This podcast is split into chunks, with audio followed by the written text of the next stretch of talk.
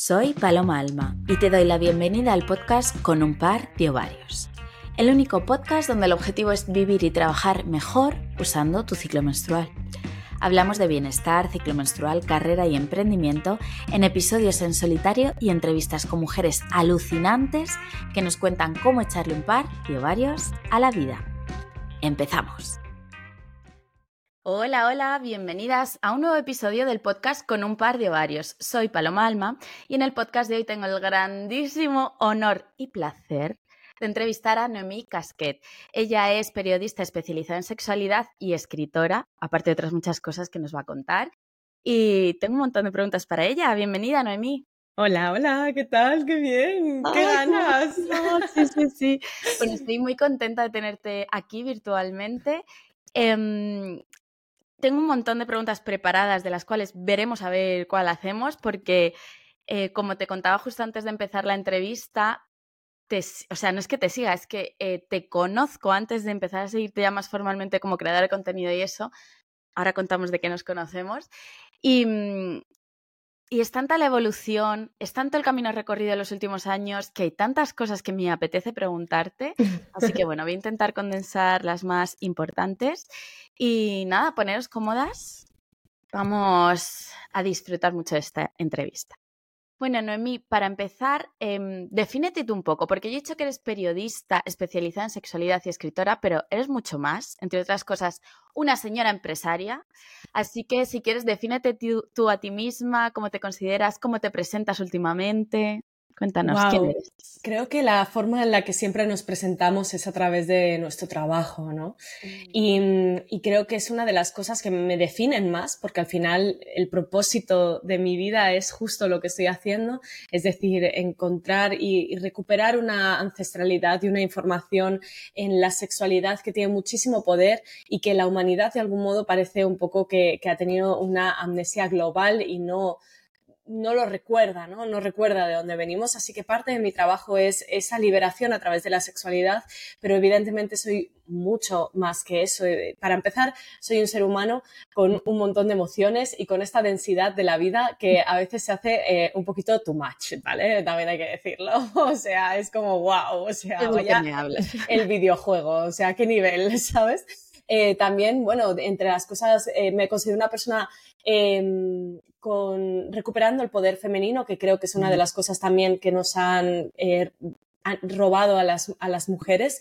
Así que estoy, soy un ser humano recuperando el poder femenino y al mismo tiempo también aprendiendo esto que significa la liberación y creando y gestando un montón de proyectos y un montón de espacios y un montón de, de, en fin, de rincones y ámbitos donde la gente se pueda sentir segura y se pueda sentir en su casa, ¿no? Y en hogar.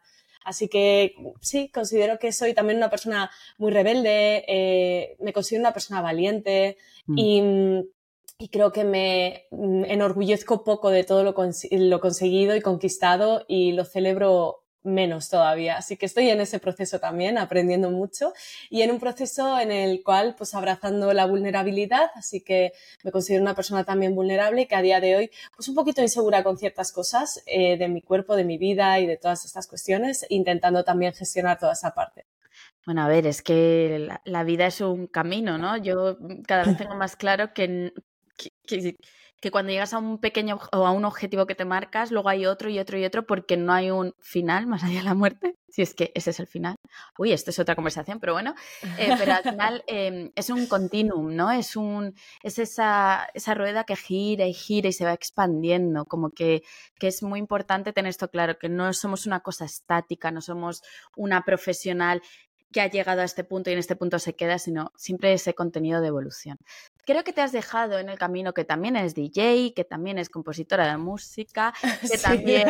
De entre todas las cosas que hago, sí, vamos a ponernos un poquito más ahora. ¿Y qué cojones haces? Bueno, pues aparte de ser periodista y divulgar en redes sociales sobre sexualidad, eh, aparte de todo eso también tengo pues esa faceta de escritora y eh, desde hace pues un par de años empecé con la música, entonces, eh, bueno, me formé como DJ eh, además, eh, eh, me formé como productora musical evidentemente salvando las distancias de la gente que se dedica a todo esto, eh, le tengo muchísimo respeto. Y por otro lado, también ahora mismo me estoy formando en canto eh, devocional de la India, es decir, eh, hago un canto clásico de la India que se llama Drupad y en ello estoy desde hace pues medio, un poquito más de medio año. Así que bueno, pues siempre intentando hacer como muchas cosas, soy una persona muy creativa, muy inquieta, además de la faceta como empresaria. actualmente, bueno, pues soy la mamá de Santo Amor, Hablaremos, hablaremos, hablaremos. Vale, pues no me, no me adelanto todo. Ahora hablamos. y bueno, y más cositas, pues en realidad todo, todo lo que me llevas a estar encima de escenarios también, que se vienen cositas en ese aspecto y, y un poco seguir gestando libros, seguir gestando mm. eh, toda la información posible, investigar y, y ofrecerla al mundo. ¿Sabes lo que, mm, lo que me gusta de una de las cosas que has dicho y que quiero rescatar es que has hablado de, que gestas, ¿no? De que eres creativa, creadora, que gestas. Y eso me parece muy interesante porque yo cuando he trabajado con mujeres en el ámbito, pues eh, cuando hemos estado hablando de menstruación, del ciclo, de todo esto, eh, aquellas personas que no tienen hijos, por la razón que sea, es como que no se sienten muy identificadas con la palabra gestar o con la palabra crear. Y yo siempre digo, es que el, el ¿sabes? El ser cíclicas, el ser uterinas nos convierte en creadoras y gestantes continuas de proyectos, de ideas, de vida. Y simplemente quería rescatar esto porque me ha parecido muy interesante que, lo mencionaras. Yo quería empezar contando, bueno, ya hemos empezado, pero que contemos un poco de qué nos conocemos. Voy a ver si hacemos memoria las dos. Wow, porque yo te conozco. hacer muchísima, ¿eh? Sí. Porque claro, eh, o sea, tú y yo no tenemos una relación hiper mega cercana, pero a lo largo de los años hemos ido intercambiando, colaborando en ciertas ocasiones. Yo creo que te conocí en nuestra vida anterior de antes de ser ya hiperautónomas, dueñas de nuestros negocios, creaciones, etcétera, es cuando tú trabajas para otra persona y cuando yo estaba creando ya ciclo, pero trabajaba todavía en producción, eh, en este caso en televisión. Entonces yo, mientras estaba ahí en un equipo de producción, yo en el lado, por el lado, hacía mis gestioncitas, mis cosas, mi e-commerce, etcétera. Nos conocimos en ese momento. Sí, sí, después justo sí, fue nuestro primer contacto. Bueno, yo más antes de dedicarme a, visibilizar mi marca, ¿no? Pues estaba un poco a la sombra de marcas muy grandes, de, sobre todo de marcas personales. Mm. Entonces era un poco la persona que me yo tenía una agencia de comunicación y era un poco la persona que me dedicaba al tema de comunicación y marketing, de, de un poco el contenido que se graba, etcétera, etcétera, ¿no? Acompañar a esas personas, las colaboraciones. Entonces empezabas tú con el tema de ciclo y justo contactaste con esta persona para hacer una colaboración y, claro, la que te contesté pues fui yo. Claro. Entonces sí, luego, luego cuando vine a Madrid pues ya dijimos, oye, de vernos, de quedar y tal. Y justo teníamos como esa, te dije, oye, pues si necesitas también apoyo en redes o en lo que te pueda ayudar. Mm. Y justo estábamos ahí como un poco, ostras, de momento no, porque acabo de empezar y voy con los recursos justos, ¿sabes? Pero en un futuro te tengo presente. Entonces fue como muy guay y ahí justo estábamos como en un bar, recuerdo, tomando algo, fue como muy guay. un taller, a uno de mis primeros talleres de menstruación sostenible y ahí nos conocimos en persona, es verdad. Sí. Em, es que yo cuando recuerdo esas cosas se me ponen los pelos de punta porque desde aquí yo siempre animo mucho a que construyamos relaciones de verdad, ¿no? Em, en este mundo digital en el que vivimos, nosotros que nos dedicamos, bueno, tú aparte escribes eso, pero cuando nos dedicamos mucho al digital, al mundo digital, pensamos que todo es eh, redes, todo es digital, etcétera, y, y nos perdemos mucho eh, lo bonito de crear relaciones más allá de la pantalla o de simplemente escribir un mensaje a alguien con quien no tienes mucha relación, pero dices, oye, vamos a tomar un café, oye, eh, te invito a esto, eh, vente tú para acá, voy yo para allá, necesitas, te echo una mano, el no tener miedo, ¿no? A pedir y ofrecer, siempre, pedir, siempre que pidas ofrecer algo, pero como el no tener miedo a tirar ese lazo, ¿no? A crear esa, esa red. Y a mí lo que me parece muy interesante a mí es cómo de trabajar para otras personas dices, ¿en qué momento dices, mira, hasta aquí yo estoy hasta el mismísimo coño y quiero hablar de lo mío? O no sabías qué era exactamente lo tuyo y dijiste, no tengo ni idea de cómo lo voy a convertir esto en lo mío, pero mm, necesito algo un poco más propio. O, o sea, ¿cómo fue ese paso de trabajar para los demás a, sobre todo, encontrar la fuerza de trabajar para ti o de, o de buscar ese algo tuyo que es tan particular, tan diferente, que no es muy mainstream y que requiere de mucha valentía. Bueno, en realidad siempre he tenido claro lo que quería hacer o casi siempre, ¿no? Es, decir, llevo hablando de sexualidad desde los 14 años que empecé como mi revolución sexual, solo que la faceta que hacía era como yo iba a mi fuente de información, que era mi madre, recuperaba la información de ella y se la entregaba a mis amigas. Entonces, llevo tratando ese tema desde hace mil años y eso al final me llevó ahora un poco lo mismo. Voy a una fuente personal o documental, eh, de repente mm, me lo gestiono, lo canalizo y lo comunico a, mis amigas, solo que esta vez todas esas mujeres ya no son de cuatro amigas que tengo en el instituto, sino son millones de personas. Entonces, pero bueno, lo sigo tratando desde el mismo lugar. Entonces, sí que es verdad que eh, a mis 17 años empecé con un blog que se llamaba de todo y nada.com. Entonces, ese blog eh, lo, lo, empecé a, enfocar en el ámbito exclusivamente de la sexualidad porque sentí que había muchísima eh, carencia de todo esto y que la sexualidad también se merecía de periodismo.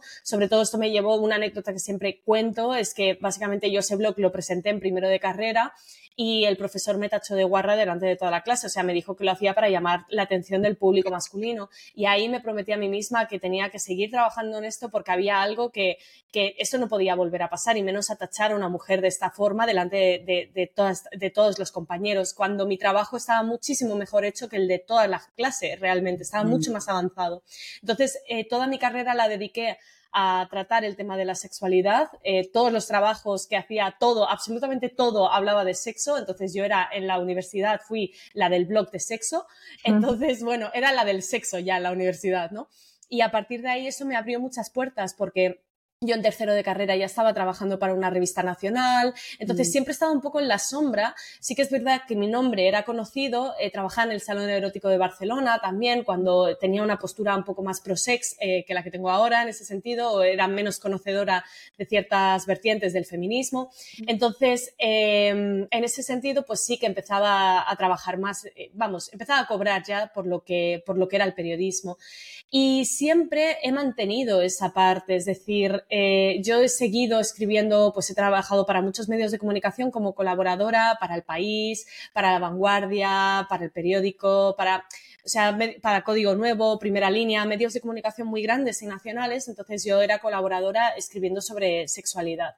Y eso era lo que me seguía manteniendo ahí, ¿no? Entonces mi vida en realidad cambió, me, metí en el mundo de las motos, quería, tenía un, proyecto que era viajar por el mundo en moto descubriendo la sexualidad de cada país. Ese proyecto estuve cuatro años intentando moverlo y todavía sigo, solo que, claro, la gente no quiere apostar por nada de esto.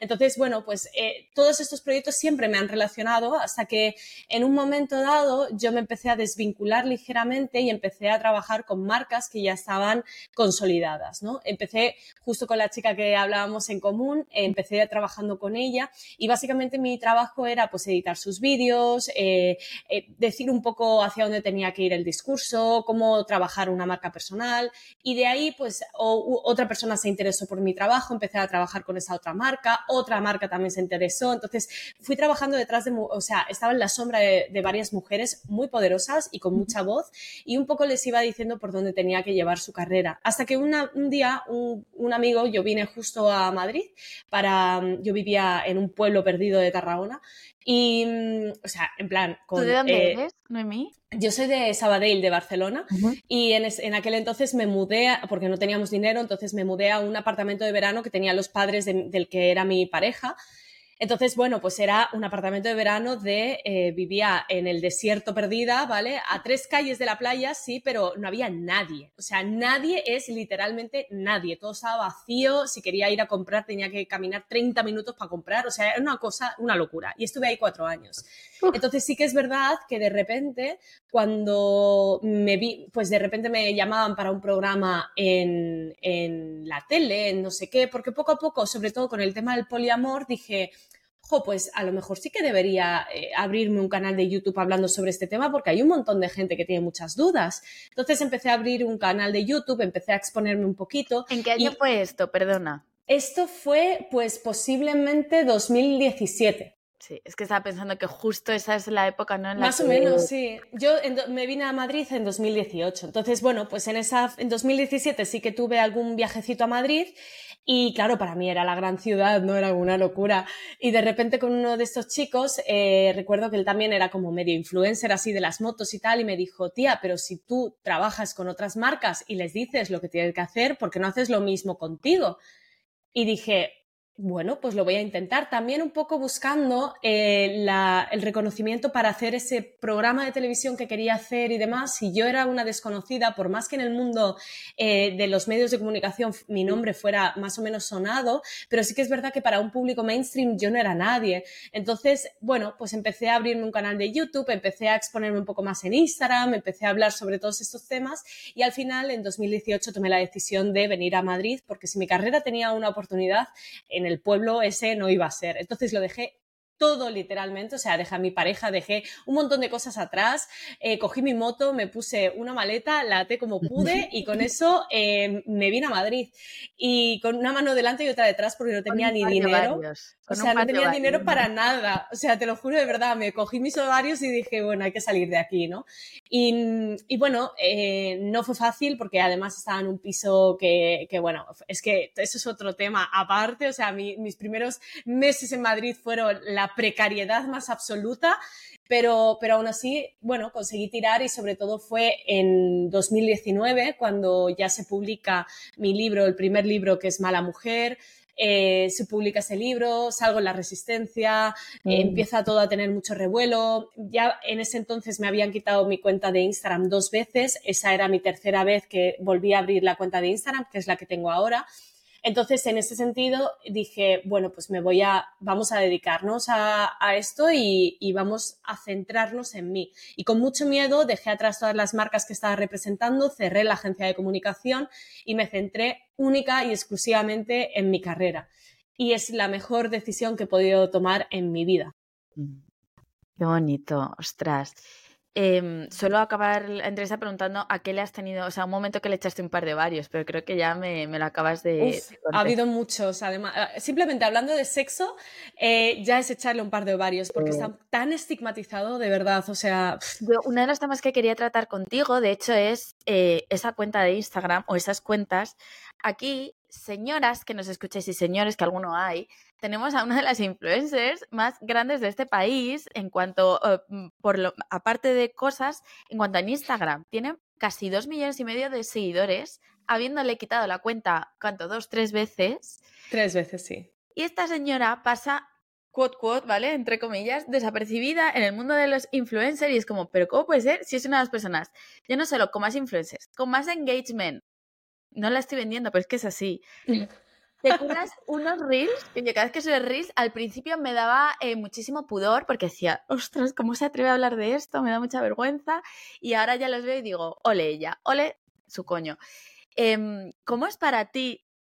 porque yo te he oído hablar de esto en alguna ocasión y por eso quiero hablar de ello, ¿no? Como, em, ¿cómo es para ti saber porque tú lo sabes, que eres una de las influencers que más se lo ha currado, que más reconocimiento tiene, que más seguidores tiene, que tiene unos numerazos en esta industria y aún así saber que cuando se habla de influencers, por lo menos en España, decir, hola, ¿y qué pasa con la divulgación de la sexualidad? ¿Qué pasa con este tipo de influencia? ¿Qué, qué pasa con mi perfil? ¿Qué es lo que ocurre? Que obviamente estamos hablando de sexo y eso es lo que ocurre, ¿no? Pero cuéntame un poco cómo ha sido para ti este discurso interno tuyo, esta batalla, porque, es que tienes un perfilazo, todas la tenéis que seguir. Ahora mismo se llama Mamá Casquet. Em, pero cuéntanos un poco cómo ha sido ese viajazo en la era Instagram, qué es lo que, qué es lo que hay ahí detrás. Pues hay muchísima, muchísimo movimiento y muchísima evolución. Mira, yo en, eh, en 2020 a finales, eh, mi, mi, perfil estaba como bastante parado, no sabía muy bien hacia dónde tirar. Siempre he sido una persona que ha innovado mucho y ha evolucionado un montón. Y cuando de repente hacía el mismo, el mismo contenido, enseguida me cansaba y lo cambiaba. Seré mm, acuariana la más absoluta, pero es que me aburro fácilmente, ¿no? Entonces, es como que siempre eh, he intentado evolucionar y creo que eso mi perfil se ha visto. Hmm. Pero a finales de 2020 eh, de repente estaba como un poco bloqueadísima. Eh, yo tenía 280.000 seguidores en aquel entonces y dije, ostras, ¿hacia dónde puedo tirar? ¿no? ¿Cómo, ¿Cómo lo puedo hacer? Y me dijo una amiga que se dedicaba al tema de social media, me dijo, tía, mm, ahora han sacado en Instagram una cosa que se llama Reels, eh, tienes que poner, hazte un Reels. Y ya está, y me insistía, tía, hazte un Reels, de verdad, que es que ahora es el momento. Y yo, bueno, así que ya de tanto que la escuchaba, dije, bueno, me voy a grabar un puto Reels. Entonces cogí un kaki lo partí por la mitad y en mi primer Reels es básicamente diciendo que antes de llegar al clítoris eh, estemos por los labios externos un poco, ¿no? Y esto lo hacía con un kaki partido, ¿no? Ese vídeo, de repente fue subirlo y ¡pum! Petó, se viralizó. Y dije, coño, qué bien me ha ido. Y me subieron un poquito los seguidores. Y entonces al día siguiente cogí y dije, bueno, pues ahora vamos a hacer eh, a cómo comerte un coño con el kaki, ¿no? Entonces yo cogí el kaki cogí el mismo kaki que estaba ahí el pobre tieso y, volví a hacer cómo comerte eh, un coño. Y pum, se viralizó otra vez y dije, wow, o sea, y me subieron un montón los seguidores y dije, bueno, pues voy a seguir con esta fórmula. Así que nada, pues empecé haciendo reels, reels, reels en, eh, con decirte, em, a mí me subían los seguidores a un nivel entre 25.000 y 30.000 seguidores al día. ¿Qué día? Al día. O sea, mi historia, mi cuenta creo que es la, lo más heavy que ha pasado a nivel social media en España y no, yo creo que algún día se estudiará esto, porque es digno de estudio. O sea, de verdad que yo subía 20.000, 25.000, 30.000 seguidores al día, era una locura. O sea, yo me, me acostaba y de repente me acostaba con 500.000 seguidores, al día siguiente me, me subía a 530.000, al día siguiente de repente tenía 580, al día siguiente de repente 600.000 y pico. O sea, fue una locura y eso hizo que a finales de diciembre, principios de enero, yo seguía con los reels, estaba en uno diario y eso hizo que eh, en tres semanas yo ganara un millón de aproximadamente como llegué al millón, millón de seguidores desde los 280.000, o sea, fue una locura. También te digo que fue algo tan rápido que yo no he vivido lo que significa tener 500.000, 700.000, 800.000. Esos números los pasé como pa, pa, pa, pa, pa, pa, pum, un millón. Y claro, yo cuando llegué al millón dije, wow, o sea, un millón de seguidores está a la altura de influencers tan tochas en España como puede ser en aquel entonces eh, Laura Scanes, Dulceida, tal, ¿no? Que no, tenían tantos seguidores como tienen ahora, que son los mismos que los míos. Entonces, eh, cuando de repente... pero bueno, entonces, claro, de repente dije, wow, me va a cambiar la vida, ¿no? Y yo pensé en mi burbuja, antes estaba mucho más conectada con lo que era la fama, el dinero, el éxito, entonces de repente me empezaban a invitar a ciertas cuestiones, pero no hubo un boom real de, wow, no puedo ni salir a la calle. Yo seguía cogiendo el metro, mm, yo seguía de repente yendo a los sitios donde, ah, tomándome una cerveza en una terraza, yo seguía haciendo mis cosas, solo que de repente sí que es verdad que notaba que la gente me paraba un poco más, pero no fue la locura que estaba viviendo en redes. Eso me generó mucha frustración, porque mm. para mí pensé que simplemente con el hecho de conseguir seguidores, mi vida iba a cambiar, iba a ganar muchísimo dinero, me iba a poner, me iba a volver súper famosa y todo el mundo me iba a llamar y todo el mundo me iba a reconocer. Y es ahí caí mucho en una frustración del ego directamente porque no sucedió. Mm. Entonces mm, llegué hasta el millón y medio, eh, no sucedía nada, seguí trabajando, llegué a los dos millones, eh, no sucedía nada. Todo eso también hizo que a nivel editorial la editorial se relajara y dijera, ah, pues como tienes eh, seguidores seguro que vendes los libros y no sucedió así. Yo me relajé también diciendo, seguro que con esos seguidores puedo vender formatos a plataformas y no sucedió del todo así.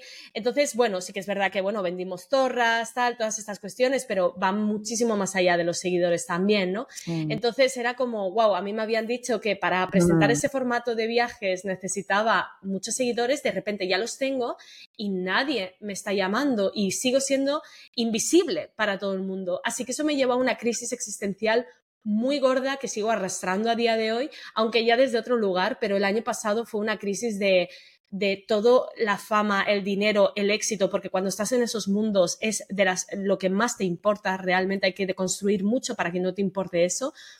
Eh, de, de, todo esto quién soy en realidad, ¿no? Mm. Eh, ¿Dónde está lo que a mí me hacía feliz? ¿Qué quiero hacer en realidad?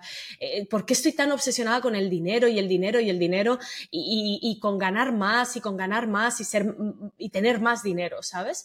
¿De qué, hacia dónde me lleva todo esto? Así que eso hizo que, bueno, que tuviera una crisis muy gorda el año pasado, eh, muy, muy, muy gorda, y, y, reventó todo lo que yo había establecido, ¿no? Y volví a empezar un poco de cero desde mi perspectiva. Así que, bueno, a día de hoy, pues sí, soy de las cuentas más influyentes de España. Eh, tengo casi dos millones y medio. Cada Reels que publico llega fácilmente en menos de 24 horas a un millón, muy tranquilamente, sea de lo que sea.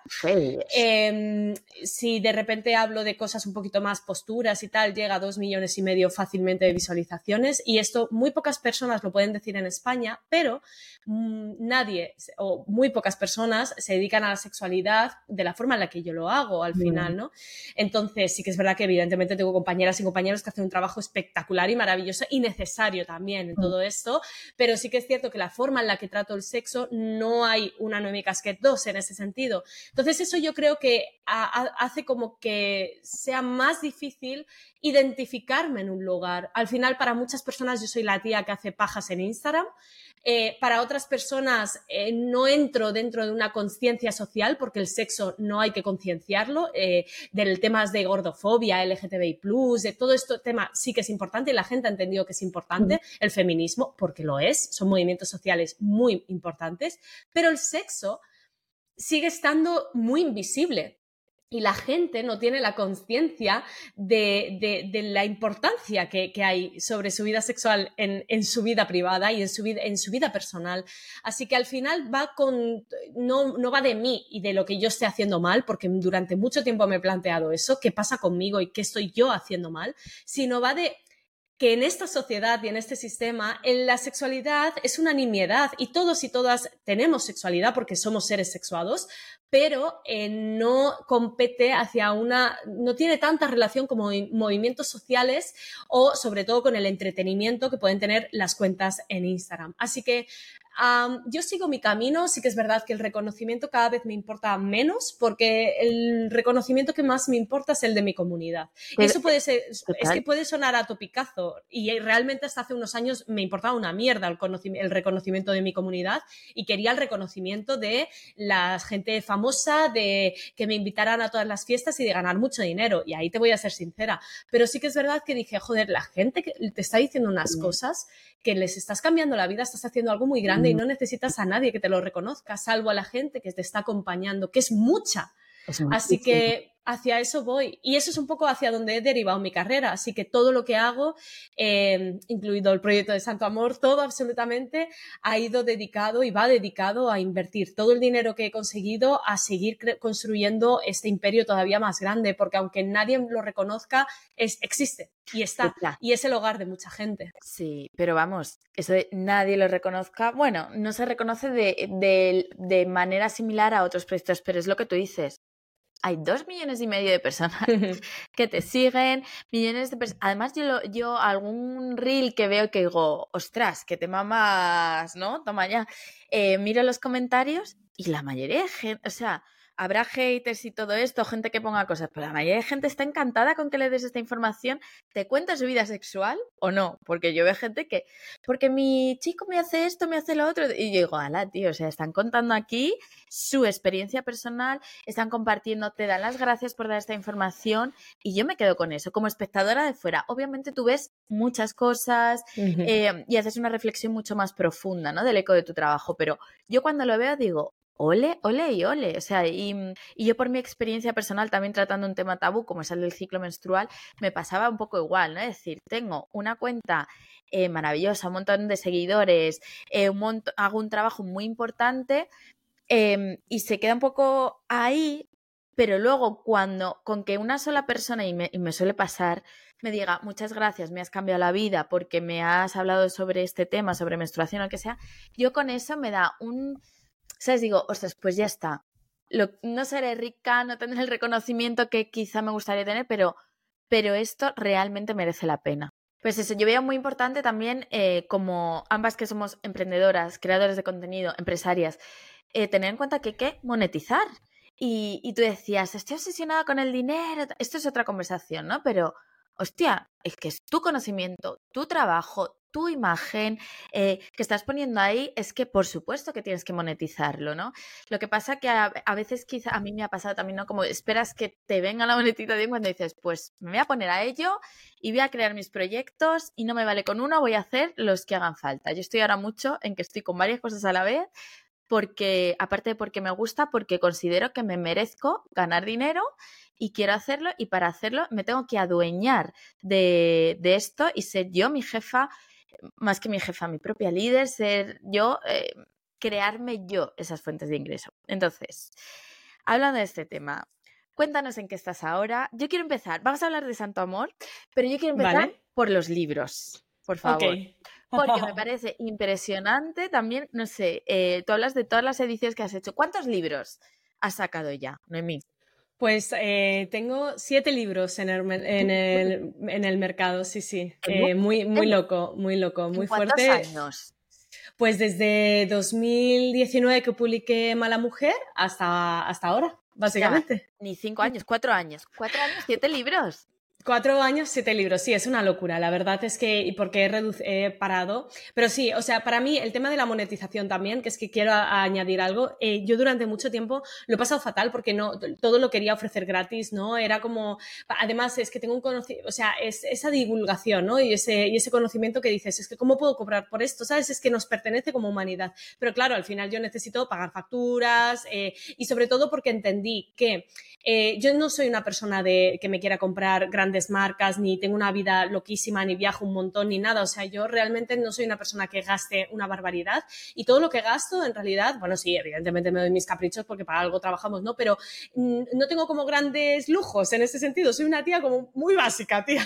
Entonces, eh, después en ese sentido, gran parte de lo que sí que quiero invertir y demás es en seguir creciendo y en seguir haciendo las cosas más grandes, ¿no? Y mi bienestar, el que yo esté eh, bien, el poder eh, acceder a ciertas cuestiones, el poder crear ciertas cuestiones, hace que también pueda seguir y mantenerme. Así que entendí eso, que eso también me lo estaba dando la gente a mí para que yo pudiera enfocarlo hacia esas personas. Para mí es algo energético el dinero, ¿no? Tú, tú también dedicas un poco y enfocas un poco hacia dónde quieres llevar esa energía y la energía era no era únicamente para mí de sí, gracias cabronas, me estáis haciendo súper rica, sino de gracias porque me estáis dando una estructura tan grande que puedo seguir haciendo el imperio más grande para, para, que toda esta revolución sea todavía más grande en un mundo que es capitalista y no lo podemos evitar, ¿no? Mm. Entonces, en ese sentido, para mí es como muy importante. Dentro de todo esto, evidentemente, he hecho muchas cosas, entre ellas, pues los libros es gran parte de mi monetización,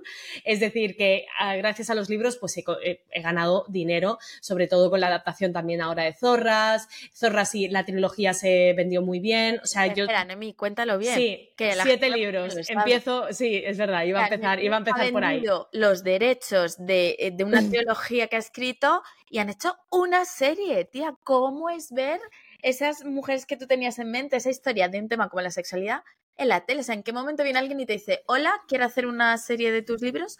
O eh, fuiste tú la que dijiste, toc, toc, hola, quiero que hagas una serie de mis libros. Es que eso me parece pues, fascinante. Pues, eh, ¿cómo fue el proceso? Fue muy interesante porque, eh, bueno, yo primero escribí Mala Mujer, que es un libro de no ficción, es un poco guía mm, sobre sexualidad desde hace muchos años también. No he querido reeditarlo, pero hay muchas cosas de las que ahí digo que a día de hoy las he cambiado, ¿no? Y pienso distinto, pero, pero está ahí y forma parte de mi pasado y hay que honrarlo también.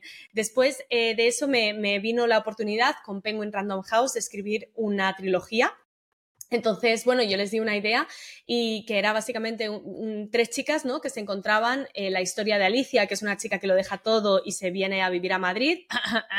eh, wow, nos suena un montón esto.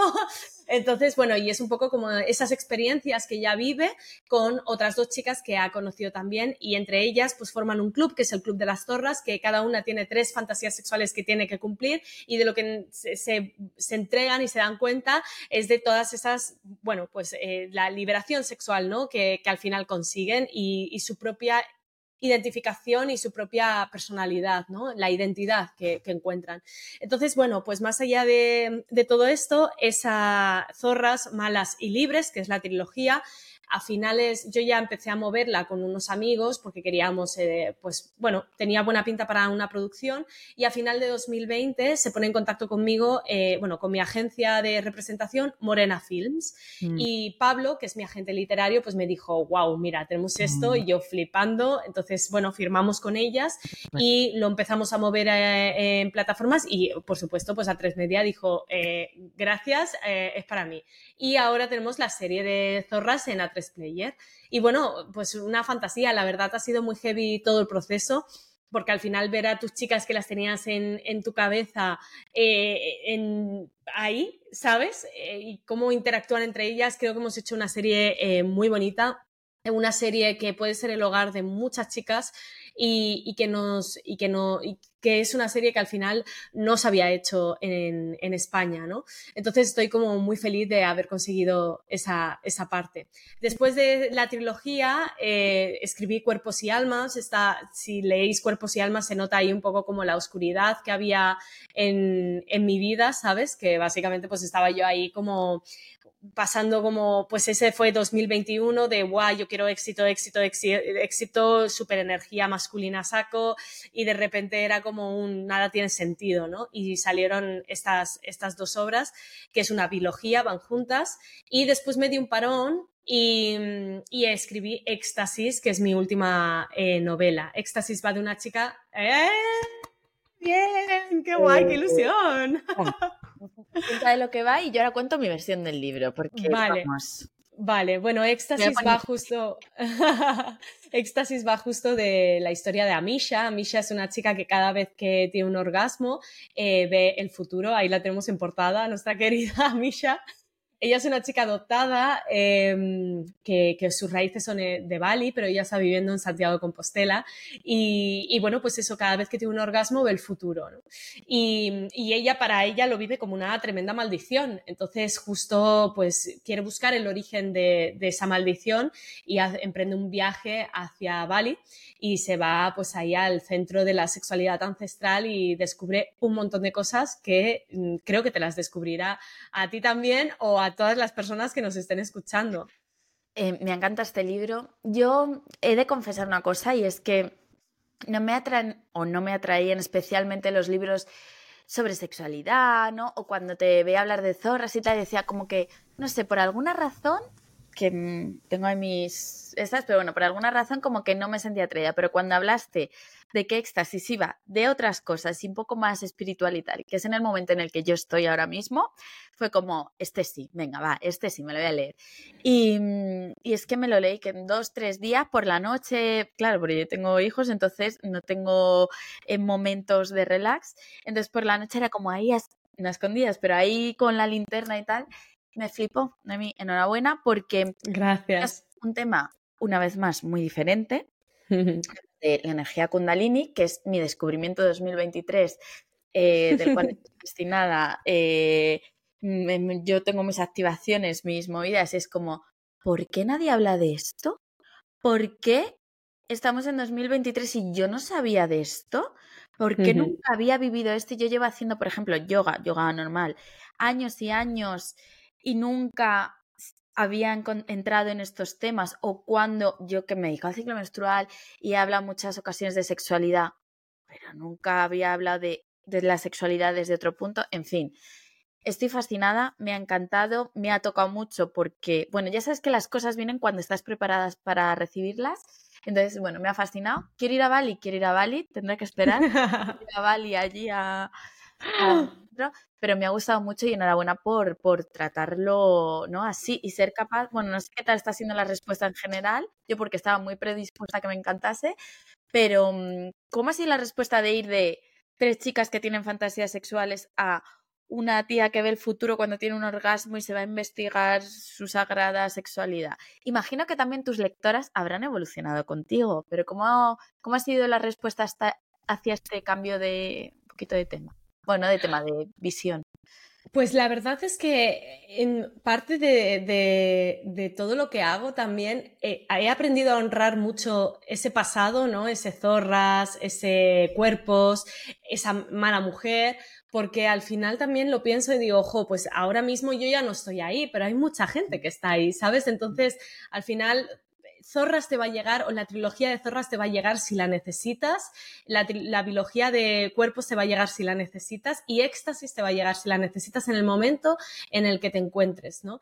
Mm. Para mí ha sido una evolución pues muy lógica por mi parte y muy, antes vivía la sexualidad cuando escribí Zorras en 2020 desde ese lugar, desde el cumplir fantasías, desde los club swingers desde una forma como mucho más em, física en ese aspecto. Sí que es verdad que yo ya había experimentado el tema del tantra y había tenido unos orgasmos un poquito así extraños y todas estas cosas, em, pero no me lo permitía. Eh, es decir, yo siempre he tenido una conexión muy grande con el mundo invisible, desde que tengo uso de razón, como aquel que dice, siempre he estado en ese contacto y, siempre lo he llevado como un poco a mis adentros por miedo al rechazo. ¿no?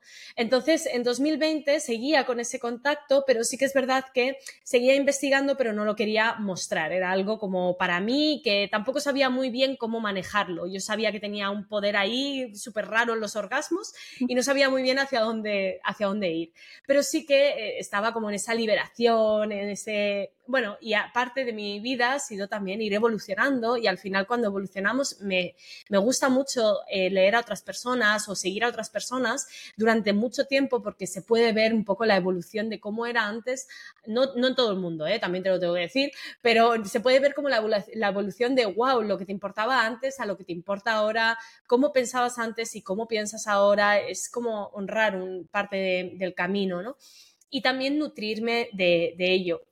Y al final éxtasis, bueno, pues ha sido una respuesta a todo este proceso que he experimentado y que sigo experimentando de una sexualidad ancestral que a mí me ha cambiado la existencia y parte de ese núcleo y ese grueso ha sido éxtasis, como también van a ser otros proyectos, ¿no? Como también ha sido el proyecto de Santo Amor, etcétera, etcétera. Así que estoy como muy feliz en ese aspecto de haberme dado el permiso de escribir esa novela, porque no todo el mundo estaba muy de acuerdo con que yo escribiera esa novela, la gente quería un Zorras 4, un Zorras 5, claro, al final el mundo editorial dice venta, venta, venta, y yo también tuve que decir eh, no, eh, ahora me apetece escribir esto y voy a escribir esto, que también hay que, hay que darse a, bueno, pues a, valer, ¿no? Al final, dentro de todo, de todo este mundo.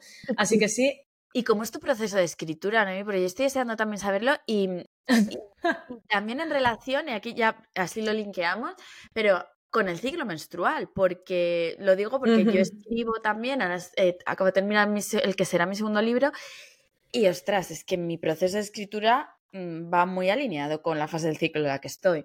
Entonces, no sé si a ti también te pasa o no, o cómo vives tú a la hora de trabajar eh, con tu ciclo menstrual, como, no sé, cuéntanos un poco.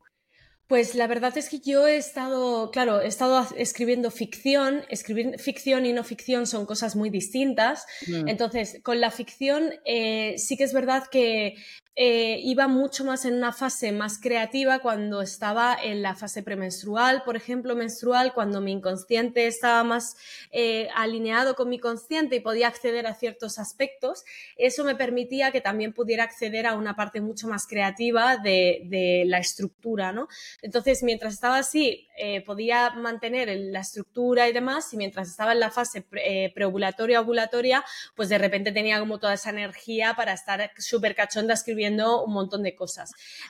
así que yo creo que también a lo largo de la novela se puede ir leyendo como partes mucho más eh, introspectivas y otras mucho más de acción y, más sexuales y creo que eso es como parte de también mi ciclo menstrual, evidentemente. Actualmente estoy escribiendo em, y estoy escribiendo una no ficción y eso va a ser como la wow, la, la, novedad, ¿no? En ese aspecto. Estoy escribiendo una no ficción que me apetece muchísimo escribir, que siento que no hay en el mercado y a mí me hubiese gustado encontrarla, así que dije, bueno, pues escríbela tú. Entonces, y mm, eso me pasa mucho, ¿eh? No, es, no existe nada igual, bueno, pues hazlo tú, ¿sabes? Aunque te gustaría encontrarlo para ti, pero se lo tendrás que dar todo al mundo. entonces ahora, sí, total. Sí, sí, entonces ahora también estoy desde este, desde este lugar, ¿no? Eh, para mí ahora escribir la no ficción sí que está siendo un sumergirme mucho más en mis adentros, con lo cual estoy un poquito más conectada con, con toda la parte del ciclo menstrual y respetando un poco el ahora estoy más activa, vamos a darle, eh, ahora estoy más eh, introspectiva, vamos a ahondar, vamos a investigar, vamos a ver. Así que bueno, está siendo muy, muy bonita esta fase y sí que me lo estoy tomando desde otro lugar porque los últimos libros ha sido como taca, taca, taca, taca, taca, taca, no llego, no llego, no llego y ahora estoy como un poco más disfrutona el proceso de escritura. Qué guay, me encanta. Es que al final creo que lo hagamos más consciente e inconscientemente, sobre todo cuando estás creando, es que tienes que estar alineada con cómo estás, ¿no? Habrá momentos en los que tengas que pasar un poco por encima de cómo estás, por la razón que sea, pero cuando realmente te dejas estar, eh, las cosas fluyen muchísimo mejor. Yo el primer libro, también porque iba del ciclo menstrual y me di ese permiso para hacerlo así, pero por ejemplo con el podcast también me suele pasar. O sea, eh, cuando hablo de ovulación, pues intento grabarlo cuando estoy ovulando, cuando hablo de menstrual, intento grabarlo cuando estoy menstrual y, y así. Y las cosas salen con mucho más sentido. Siempre se puede sacar todo y todo esto, pero siempre hay como un nivel más de, de, profundidad en ello. Y me encanta porque no hablamos suficiente de este tema y ya todas las emprendedoras que pasan por el podcast se lo pregunto y al final todas trabajamos de alguna manera alineada con nuestro ciclo. Total. Algunas más, algunas menos, pero cuando reflexionas dices, pues ahora que lo dices, la verdad es que sí, ¿no? Trabajo de esta manera cuando estoy premen, de esta manera cuando estoy... Entonces, nada, esto me parece eh, muy interesante y, que tenemos que rescatar lo que al final el trabajar alineadas con nuestro ciclo menstrual eh, no es ni más ni menos que escuchar nuestras necesidades y adaptarlas a nuestro tipo de trabajo. Sí, y que creo que también tenemos una herramienta súper poderosa que de algún modo también hemos eh, estigmatizado mucho y hemos eh, demonizado un montón, y es el hecho de que vivimos en una sociedad patriarcal donde ya no solo hay una opresión hacia nosotras, sino que también hay un sistema diseñado especialmente para un tipo de energía y un tipo de persona, ¿no? Un tipo de ser humano que corresponde a la mitad de la población, pero eh, la otra mitad de la población no funcionamos así y no tenemos una estructura, ni un sistema, ni un aprendizaje donde mm. podamos rescatar el poder que significa nuestro ciclo menstrual. Entonces, nos hemos castigado muchísimo el decir, no puedo estar productiva eh, al 100% todo el mes, porque aunque ellos también fluctúan sus hormonas, pero sí que es verdad que el nivel de productividad no, no tiene no tienen esas fases más creativas, más productivas, más de exponerse, más introspectivas, no las tienen, pero es que eso es una ventaja eh, tremenda. Yo desde el momento en el que, cuando estaba como mi energía masculina saco y estaba como producir, producir, producir, ganar dinero, tal, odiaba mi ciclo menstrual, era lo que más me paraba. Y de repente lo entendí que es que no va de ahí, de eso, va de que, wow, tienes una oportunidad tan grande de ser distintas energías en un mismo mes para ahondar en diferentes partes de ti y ser diferentes, o sea, son herramientas tan poderosas que dice la, la naturaleza te da dos semanas para estar eh, energética, para estar hacia afuera, para, para mostrarte y dos semanas para volver a tu hogar diciendo, vale, de todo lo que he recogido, ¿qué es lo que me hace feliz? ¿Qué es lo que no? Vamos a limpiar esta parte que no me apetece, vamos a limpiar esta otra que no tal. Eso es una oportunidad tan sagrada, tan bonita, que es que lo digo y me emociona, porque es que realmente deberíamos estar conectadas con eso, pero me da tanta rabia que nos hayan quitado eso, que es como parte también del trabajo que tenemos que hacer, y es conectar, eso es el poder femenino al final, ¿sabes? Ese es el poder de decir, y estés en fase, perdón, ¿eh? estés también eh, fértil o no, es decir, en la menopausia, que no me gusta llamarla así, en la plenipausia, también tiene un montón de cuestiones súper bonitas y súper fantásticas para poder nutrirte, pero no nos educan en eso y sobre todo tenemos un sistema patriarcal que nos sigue arrancando esa parte. Mm. Y estamos nosotras trabajando para, para romper esto. De hecho, Al servicio. por supuesto. Que os dejo en las notas del podcast. Em, tenéis un link para un mini curso que os ofrezco gratuitamente para aprender a trabajar mejor gracias a vuestro ciclo menstrual, que es en audio, para que lo puedas hacer de manera muy fácil en cualquier sitio. Os recomiendo a todas que lo escuchéis porque es como la base para empezar a tener en cuenta el ciclo. Que todas trabajemos eh, en lo que trabajemos, podemos empezar a tenerlo en cuenta. Súper importante. Noemí, y mm, tú, ¿cómo te cuidas? ¿Cuál es tu rutina de bienestar? Porque yo he visto que tú eres, te, te autodenominas Gym Rat, ¿no? Ah, eh, me ha encantado eso. Eh, también una rutina tuya que, bueno, tú me la cuentas, pero es la masturbación, es parte de tu rutina. Esto me encanta, lo digo porque cuando te vas de tour nos compartes qué tal funcionan las duchas. Entonces, cuéntanos cuál es tu rutina, que ya has mencionado antes que para ti es muy importante tener una base de bienestar para poder trabajar y poder servir en esta Em, en este objetivo, en esta misión que tú tienes profesional. Entonces, cuéntanos cómo es esa rutina más o menos que tú haces más o menos cada día cómo, y cómo esto te ayuda a ser mejor empresaria, emprendedora, creadora, escritora. Me encanta. ¡Wow! Qué bonito y qué importante esta pregunta en el mundo empresarial, porque se pregunta muy poco sobre cuál es tu rutina de bienestar siendo emprendedora. Así que, de verdad, qué mm. Pues mira, antes no tenía rutina eh, porque para mí era única y exclusivamente trabajar y lo único que me importaba era trabajar. Era, o sea, literalmente, de verdad, estaba, era una workaholic de manual. Entonces ah, eh, empecé terapia, he empezado a quitarme esa parte de adicción, ya puedo decir oficialmente no estoy, no soy adicta al trabajo. Em, lo único que sí que mi mente tiene una tendencia a obsesionarse mucho por ciertas cosas, ¿no? De repente se obsesiona mucho con este tema y taca, taca, taca, y me achaca mucho. Así que parte de mi rutina es también eh, controlar mi cabeza. Así que voy a terapia, que para mí es súper importante, la terapia psicológica. Eh, sin duda es de lo que más me está ayudando. Eso es parte de mi rutina de bienestar.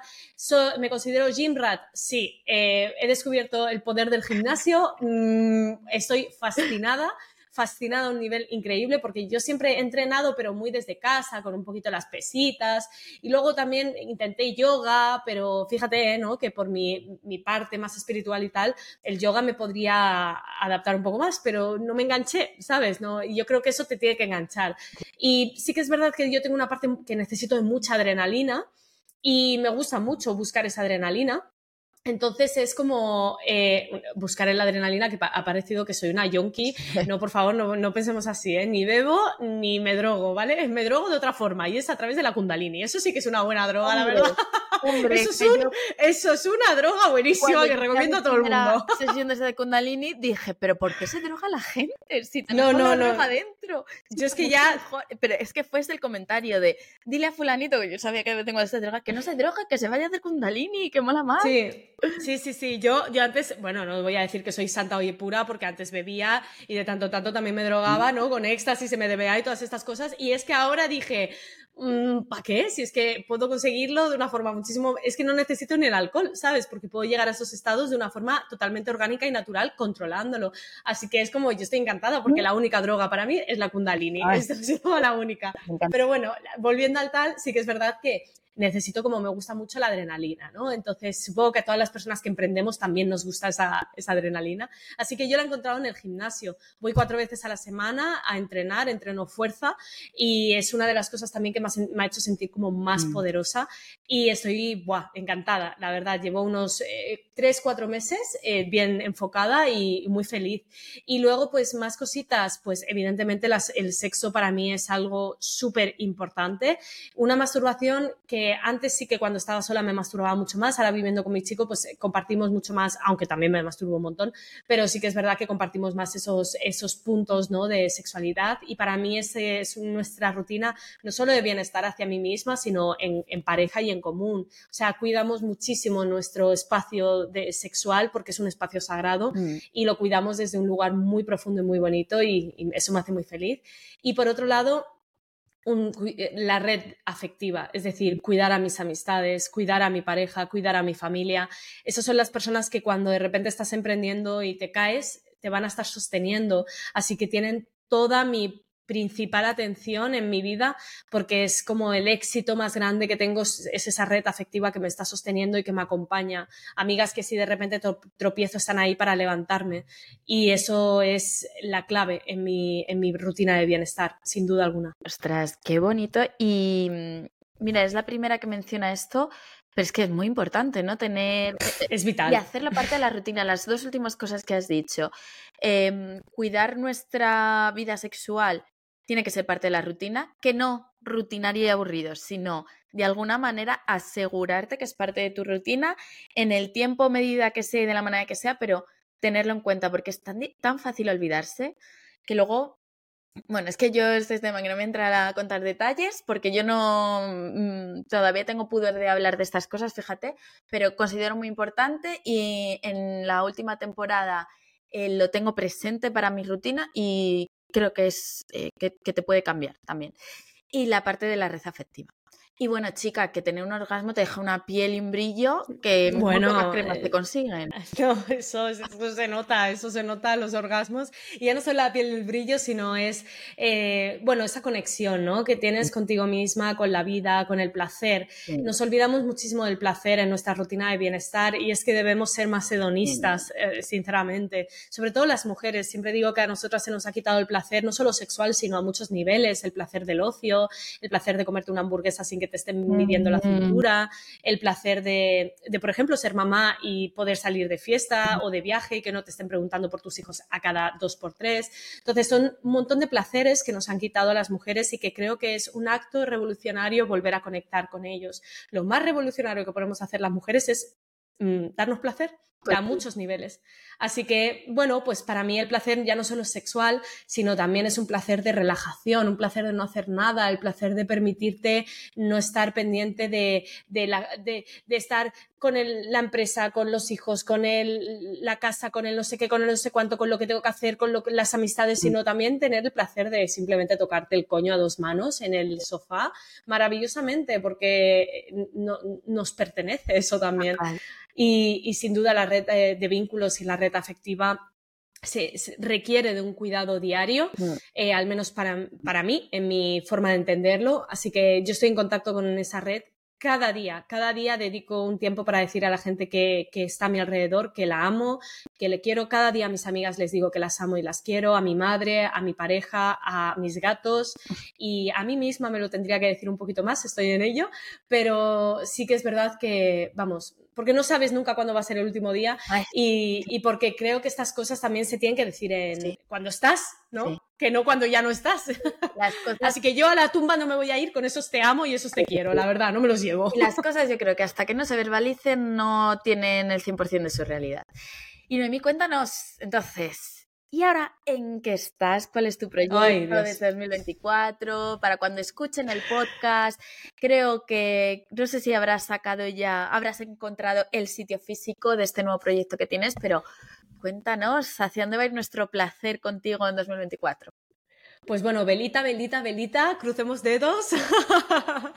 Porque, bueno, hace, bueno, yo tenía una empresa que se llamaba Santa Mandanga, era un proyecto que tenía junto con un socio. Eh, yo con ese socio acabé muy mal, eh, entre otras cosas por cuestiones de mala praxis de su parte, abusos y demás. O sea, entonces, bueno, eh, estaba en juego también mi carrera, así que corté todo vínculo y toda relación con esa, con esa persona y he tenido todo este 2023 una lucha pues bastante interesante para recuperar la empresa. Al final la empresa ya es 100% mía y parte también de lo que quería para cerrar ese capítulo era cambiar el nombre y organizarlo todo bajo un mismo marco. El proyecto de Santo Amor físico eh, lo tenía como desde hace mucho tiempo en mi, cabeza, sabía incluso cómo lo iba a llamar, pero también parte de esta, de, haber retomado pues la empresa y demás es también ponerlo todo bajo un mismo prisma. Así que bueno, básicamente para la gente que no sepa de lo que estoy hablando, Santo Amor va a ser y es eh, de forma online, lo único que va a ser en un futuro, eh, una escuela de autocuidado y de sexualidad consciente. Entonces, ahora mismo estamos con universosantoamor.com, que es la parte de web, donde ahí tenemos cursos, cursos donde tratamos el sexo, pues ahora hemos sacado justo el curso del masaje de penes y de vulvas y el mixto, masaje erótico. Entonces, bueno, pues soy yo hablando y masajeando a dos personas maravillosas para eh, mostrar eh, cómo se hace.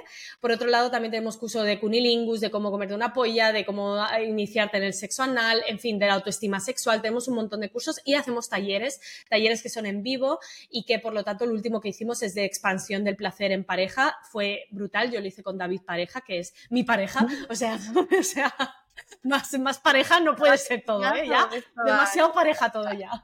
Entonces, bueno, pues eh, hice ese taller y fue muy bonito eh, y lo vamos a volver a repetir el año que viene. Así que, bueno, toda la parte online ya la tenemos como bastante dominada y sí que es verdad que para mí era muy importante encontrar un espacio físico donde ya no solo te vayas de retiro de tantra 10 días o de repente hagas una, un taller puntual y te cambie la vida y digas, oh, kundalini y digas, wow, esto ha sido increíble, ¿cómo la gente no tiene acceso, no? Bueno, no tiene acceso primero porque no es algo habitual, o sea, no es algo a lo que tú vayas como puedes ir a hacer yoga. Y eso es lo que quiero que, se crear, ¿no? Es decir, quiero crear una escuela física presencial en Madrid donde poder ir a tus clases semanales de tantra con tu pareja, a tu clase de mujer salvaje para conectar con lo que significa el poder femenino, con un círculo de mujeres a tu alrededor. Quiero tener clases de yoga, de meditación, quiero tener clases de mantenimiento holístico de la tercera edad para que las personas de mm. más de 65 años conecten con el placer y, y no estén simplemente pasando sus últimos años de la vida, sino los mejores años de su vida. Y eso es lo que quiero, quiero tener también un espacio de accesible para todas aquellas personas con eh, diversidad funcional o movilidad reducida para que vuelvan a conectar con su sexualidad, con su erotismo, con su autoestima. En fin, es que se quieren hacer un montón de cosas. Para mí va a ser un espacio de creación tremendo, también para conectar con la parte de la menstruación, que ojalá tenerte ahí, mm. Paloma María, muchísima ilusión, y, crear un espacio por y para las mujeres donde podamos tener un hogar de seguridad y, de relajación y de placer, ¿no? Un templo de placer.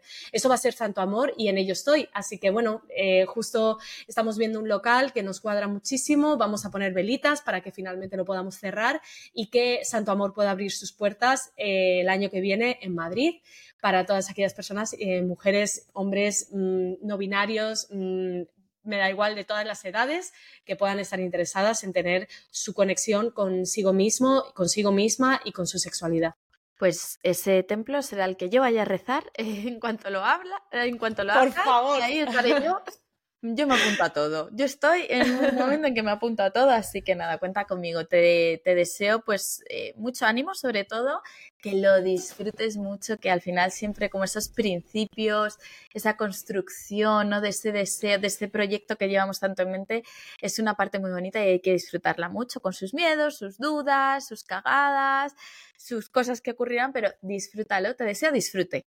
Esto es lo que te sí, disfrute y llevo el coño apretado porque parte de lo que decíamos del dinero, de, ay, pues ahora qué hago con todo este dinero, pues bueno, voy a invertir casi todos mis ahorros realmente, si no todos, en ese, en ese templo, ¿no? Pero, no es que al final es lo que tiene sentido. Bueno, estoy ahí como velita, velita, espero que funcione, que a la gente le guste, que, que la gente se anime y, que, bueno, y que podamos encontrar ese, sobre todo, más que la gente que se anime, que yo creo que la gente está muy animada con todo este tema, es poder llegar a recrear y a reproducir lo que tengo en mi cabeza y lo que quiero, eh, lo que a mí me hubiese encontrado, eh, me hubiese gustado encontrar, ¿no? Un mm. poco lo que me está pasando con el libro, pues eh, me, pasa con Santo Amor, de ojalá yo hubiese encontrado un sitio así, pues ese sitio de mis sueños que querría para mí, lo quiero para, para el resto, lo quiero para la humanidad, ¿no? Así que bueno, pues ahí tendremos nuestro templo en Madrid. 2024 es el año de la abundancia. Se viene. Sobre todo para aquellas que hemos pasado un 2023 un poquito jodido, sí. empresarialmente. Entonces 2024 es el año de la floración. Vamos a florecer, vamos a abrir nuestra flor y a recibir los frutos y a canalizar todo lo que tenemos que canalizar porque nosotras no lo merecemos. Así que... Por favor y gracias. sí. Así que nos estaremos muy atentas. Eh, por supuesto, en cuanto esté lo compartiré y, y allí estaré. Pues muchas gracias, Noemí. Hemos hablado un montón, me ha encantado esta conversación. Hay tantos temas que quiero hablar. Si te apetece despedirte compartiendo un momento, ya has contado un montón, pero al que le hayas echado un par de varios y que le pueda servir a alguna de nuestras oyentes a decir, coño, claro que sí, le voy a echar yo también un par de varios. ¿Qué momento últimamente o qué momento te gusta contar en el que dijiste, le voy a echar un par de varios? Pues creo que este año, sin duda, ha sido un año en el que le he tenido que echar un par de ovarios. Ha sido un año en el que, bueno, vengo de una crisis existencial que ya comentaba el año pasado, eh, pero sobre todo con mucha sintomatología física, arrastrando a un nivel muy, muy heavy, o sea, de mucho dolor estomacal, mucho cansancio. El año pasado se me he quedado dormida media cara, las manos, o sea, fue como todo muy, muy loco. Al final, este año reventó mi, mi salud por muchos, muchos, muchos niveles y ha sido un año en el que he estado muy enferma y aún así, eh, bueno, pues... Eh, a pesar de estar enferma, ahí está el libro, la serie, Santo Amor, que digo, bueno, el día que no estés enferma, hermana, te vas a comer el mundo. O sea, hay que ponerte obstáculos para que no llegues a conseguir las cosas, ¿sabes? Yo lo pienso así. mundial. Pero sí, sí, conquista el mundo. No, pero ha sido un año como muy difícil en ese aspecto. Eh, finalmente me detectaron una celiaquía, así que, bueno, la celiaquía puede llegar a ser eh, muy, muy... Em, te puede frenar mucho al final en muchos aspectos y sobre todo cuando la llevas arrastrando desde hace tantos años como es mi caso. Así que estoy recuperándome otra vez desde otro lugar y, sin duda ha sido ese, ¿no? El, el, poder levantarme de la cama y echarle un par de ovarios a seguir avanzando a pesar de que la salud no estaba muy de mi lado y centrarme en el autocuidado, aunque tenga que bajar el ritmo, permitirme eso. Eso hay que echarle un par de ovarios cuando eres empresaria, bajar el ritmo, permitirte estar en primer lugar. Sin duda esto te iba a decir ahora, pues ahora la inversión de Santo Amor que voy a hacer, el querer abrir este local, el querer haber luchado por Santa Mandanga, eh, todo eso, pero creo que todo eso responde a que me he puesto en primer lugar en el autocuidado. Así que esos son mis par de ovario de 2023. Nos quedamos con eso. Pues muchas gracias, Noemí, todas a seguirla, seguir el universo Santo Amor, eh, seguirla en Instagram en Mama Casquet y nada, nosotras nos escuchamos la semana que viene o en, en el episodio que viene. Muchas gracias a todas. Si estás escuchando en Spotify, déjanos por favor una review, compártelo con primas, amigas, vecinas, compañeras de piso, con todo el mundo para que se hagan eco de cómo es vivir la vida con un par de varios. Y si me estás escuchando quizá en YouTube, te animo también a que te suscribas. Y nada más, que disfrutes mucho, que vivas con placer y gracias a ti, Noemí. Nos escuchamos pronto. Un besito a todas. Adiós. Gracias, chicas. Si te ha gustado el episodio de hoy, te pido tu apoyo para darle visibilidad.